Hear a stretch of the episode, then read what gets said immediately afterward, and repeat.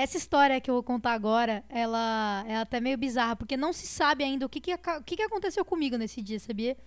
Se é uma água-viva, se, se, se foi uma caravela portuguesa, ninguém sabe. A parada é a seguinte: eu tava indo nadar, não tinha onda. Nossa, isso já tem muitos anos, na real. Do tempo ainda que eu, sei lá, tinha acabado de sair de um estágio, de uma escolinha de surf e tal. E aí eu fui nadar. Passei pela galera da escolinha, passei pelo professor, dei um salve nele. E aí ele viu que eu tava indo dar umas braçadas lá no mar. E, meu, não durou 10 minutos essa brincadeira aí da, das minhas braçadas, que eu achei que eu ia dar um treino de uma hora. Daqui a pouco eu sinto um negócio passar pelo meu pescoço.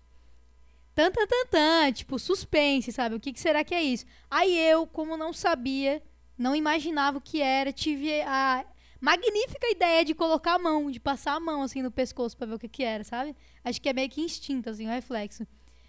E não aconteceu nada na minha mão. Mas, tipo, comecei a nadar para sair do mar. Eu falei, não, deixa eu sair para ver o que rolou, porque eu tive uma sensação muito esquisita, sabe, quando passou o negócio no meu pescoço. Aí eu nadei e cheguei no mar ali na beira. Quando tava saindo da beira, meu, comecei a ficar com a perna trêmula, não conseguia andar direito. Mas estava meio cansada assim. Aí cheguei perto do professor, desse que eu falei da escolinha de surf. Aí falei para ele: "Augusto, alguma coisa pegou meu pescoço aqui, ó, vê se tu consegue ver".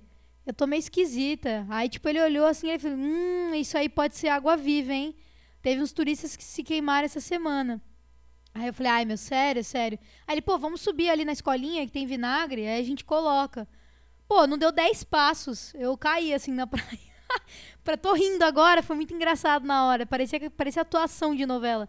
Eu dei uns 10 passos assim, aí me arriei, velho. Caí assim, fiquei jogada na areia.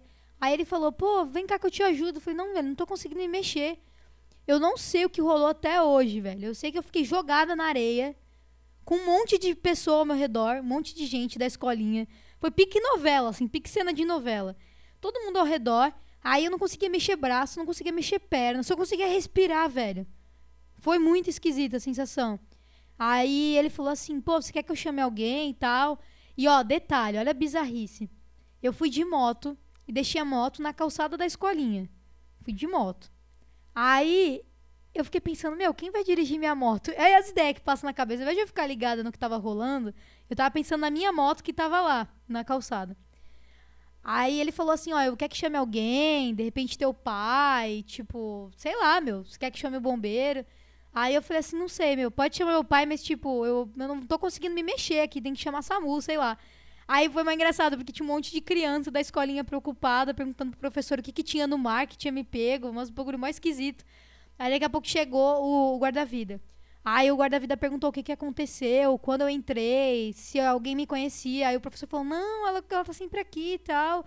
Mas alguma coisa rolou nela, a gente não tá entendendo nada, ela tá caída, aí não se, não se mexe mais. Aí, beleza. Aí, ah, não sei porquê, tá? Mas eu sei que o SAMU, assim, ele demora para ir para essas coisas de praia. Ele meio que passa pro corpo de bombeiros ir. Eu não sei, porque essa, não sei se isso é todo canto, mas. Aí a gente ficou aguardando a Ursa, que é a unidade de, acho que de pronto atendimento, né, do, do corpo de bombeiros. Aí a Ursa chegou, meu, olha o rebuliço. Um, um caminhãozinho do corpo de bombeiros entrando na areia da praia para me resgatar. Mano, foi mico pra mim, sabe? mico total. Aí fui levada, primeira vez que eu andei no negócio do corpo de bombeiros, fui parar lá no hospital é, municipal. E, e aí, tipo, chegando lá foi mais bizarro ainda. Porque ninguém entendeu, ninguém entendia que uma água-viva ou uma caravela podia ter feito aquilo comigo. E aí o melhor, né, ou o pior, foram as perguntas. Tipo, a galera da enfermagem chegou assim pra mim e falou: Ah, o que aconteceu com você? Aí eu, ah, eu fui nadar, aí eu senti um negócio passando no meu pescoço, aí decidi sair da praia, acho que era melhor. Aí eu dei uns 10 passos assim, eu caí, não aguentei mais. Tipo, fiquei sem movimentação nem nada. Aí a mulher assim pra mim, é, você bebeu? Aí eu, não.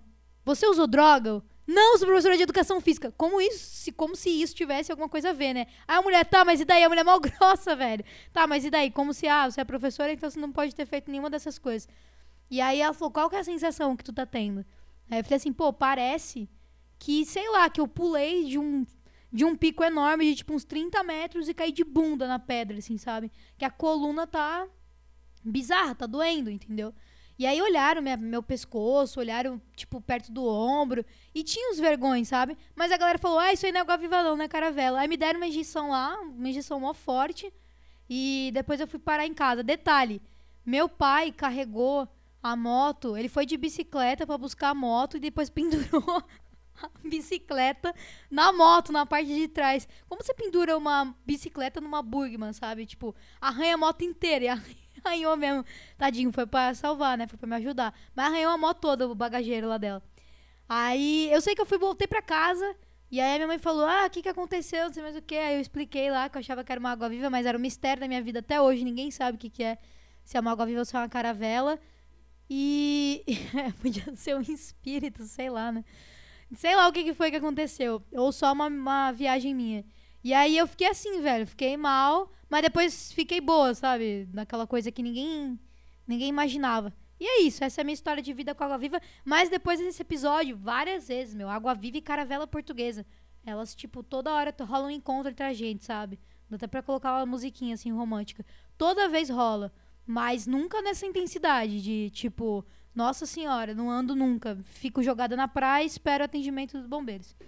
Essa foi a minha história sobre Água Viva. Eu acho que talvez você tenha alguma ideia do que que isso, ah, do que que isso possa é, repercutir no teu corpo. Se você foi pego, velho, por uma água viva, por uma caravela, tu sabe que parece que jogaram uma panela de óleo em você. É meio bizarro. Então, se você quiser me contar, caso isso tenha acontecido contigo, ou se você conhece um amigo, né? Porque todo mundo tem um amigo que já, já teve um encontro com água viva ou caravela.